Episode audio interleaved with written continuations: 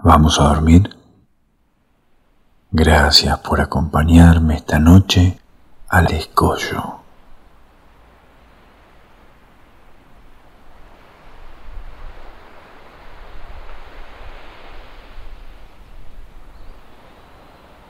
La marea alta de la madrugada trajo un manto de neblina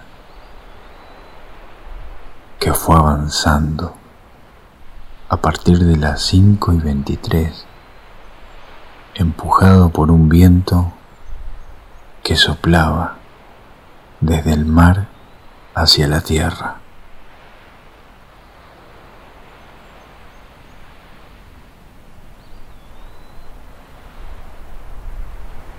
Un viento nada común en esta época del año. Este era un fenómeno típico del verano. La nube alcanzó rápidamente la primera línea de médanos, bajos y declinantes, paralelos a la costa.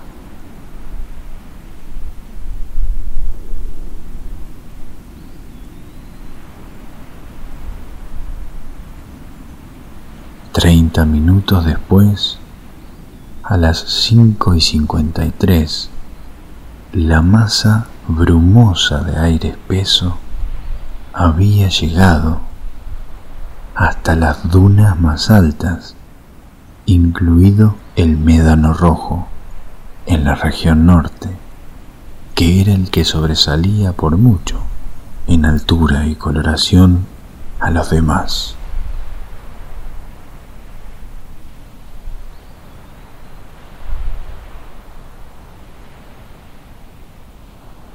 Alrededor de las seis y catorce, ya toda la planicie costera era una mezcla de materia en suspensión, concentrada y húmeda.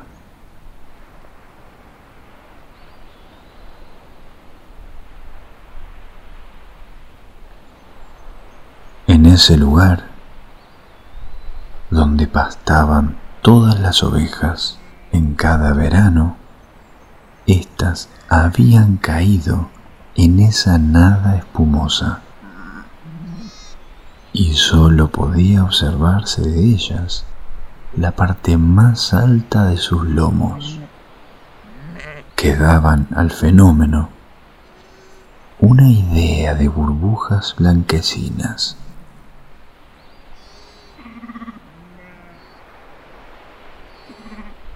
Los animales se movían somnolientos, con lentitud, sumisos, y empezaron a balar con gemidos suaves y tímidos.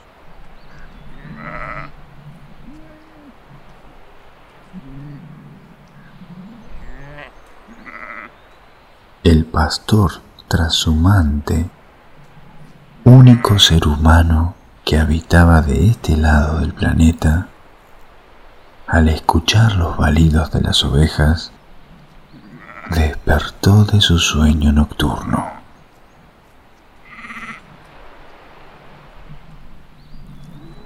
No podía darse cuenta de lo que sucedía.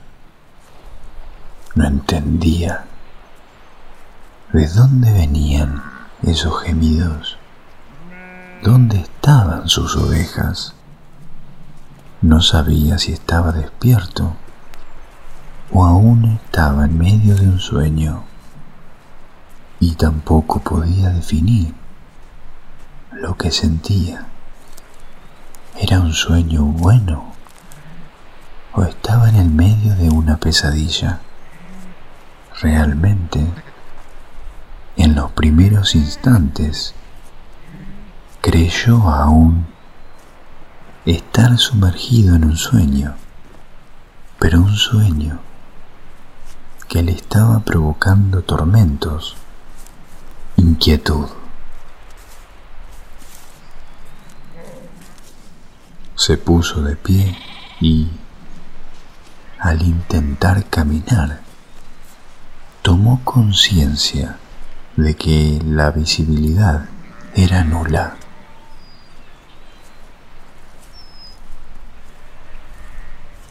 No veía nada, o casi nada, así que comenzó a desplazarse, guiándose únicamente por el tacto de sus pies.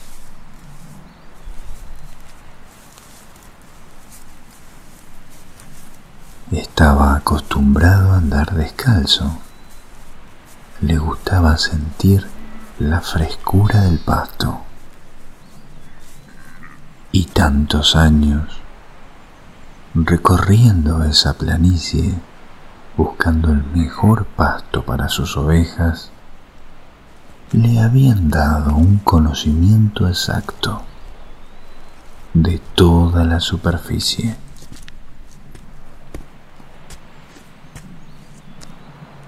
Conocía cada trébol, cada flor silvestre, cada pastura, cada piedra donde guarecerse durante las noches o el mal tiempo, mientras el rebaño pastaba.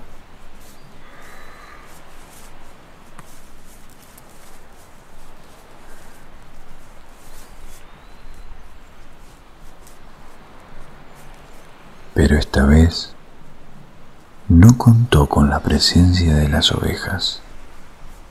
No las veía.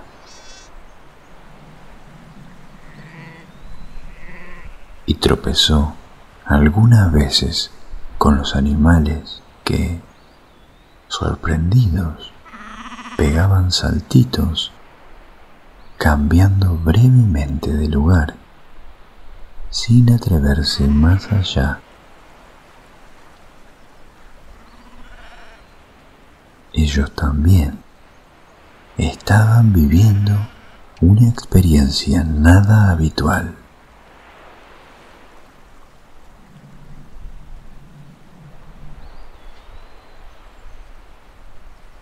Definitivamente, el hombre no sabía con exactitud dónde estaba ni qué estaba sucediendo. Solo escuchó el graznido, frío y cortante, de unos pelícanos a lo lejos.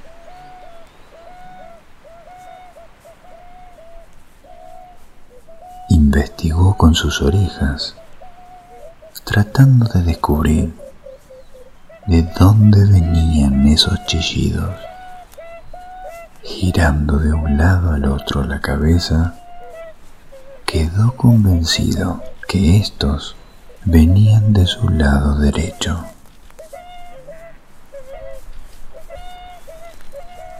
Por eso giró hacia ese lado, movió sus brazos como aspas de un molino y trastabilló. Y ajustando la posición de giro,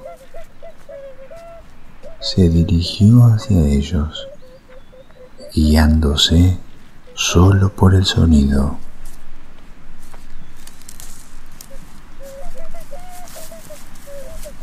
Las ovejas comenzaron a seguirlo por detrás. Todas fueron acomodando la marcha una detrás de la otra. Cuando los chillidos de las aves empezaron a escucharse más y más fuertes, la fila ya había alcanzado largas proporciones y se la podía entrever, confusa, emergiendo de la niebla espesa por encima de los 80 centímetros.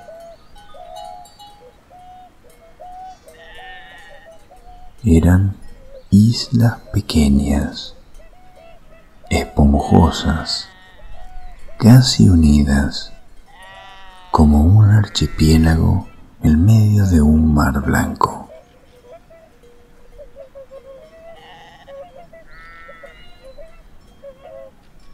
De golpe, el graznido de los pelícanos cesó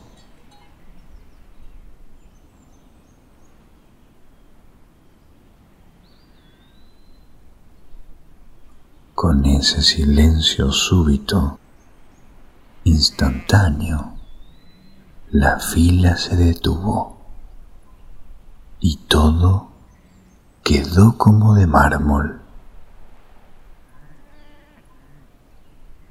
De a poco, el pastor, desorientado porque sus ovejas ya no recibían información de los pájaros, extendió aún más sus brazos y rozó un obstáculo.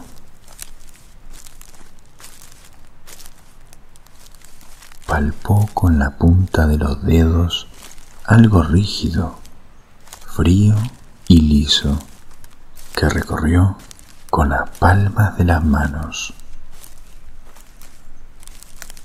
Era un obstáculo vertical que se interponía en su camino.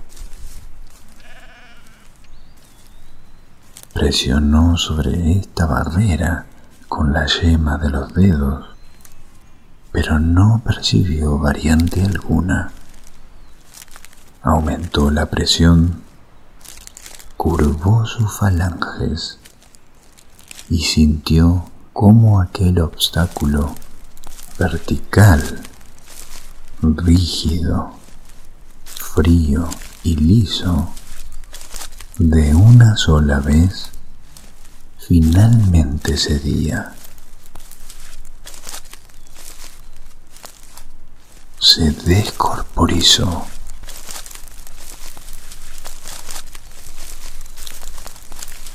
Cayó como un castillo de arena y se desintegró en el piso.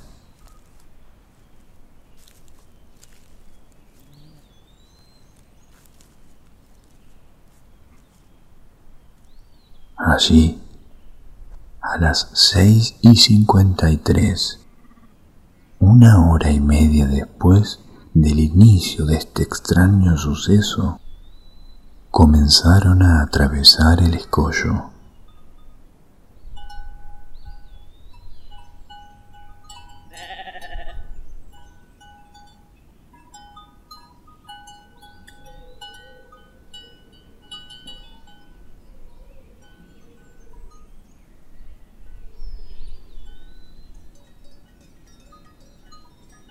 Adelante iba el pastor y atrás, en una cinta de lana espumosa, ondulante, iban las ovejas. Algunos corderitos, desatentos y libres, correteaban alrededor de sus madres.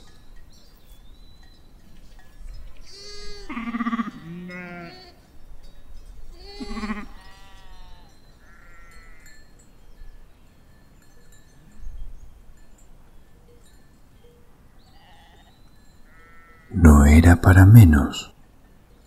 Del otro lado, los estaba recibiendo una pradera muy abundante en pastura.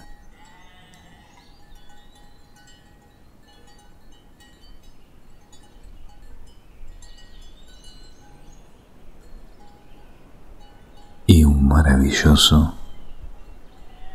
día de sol.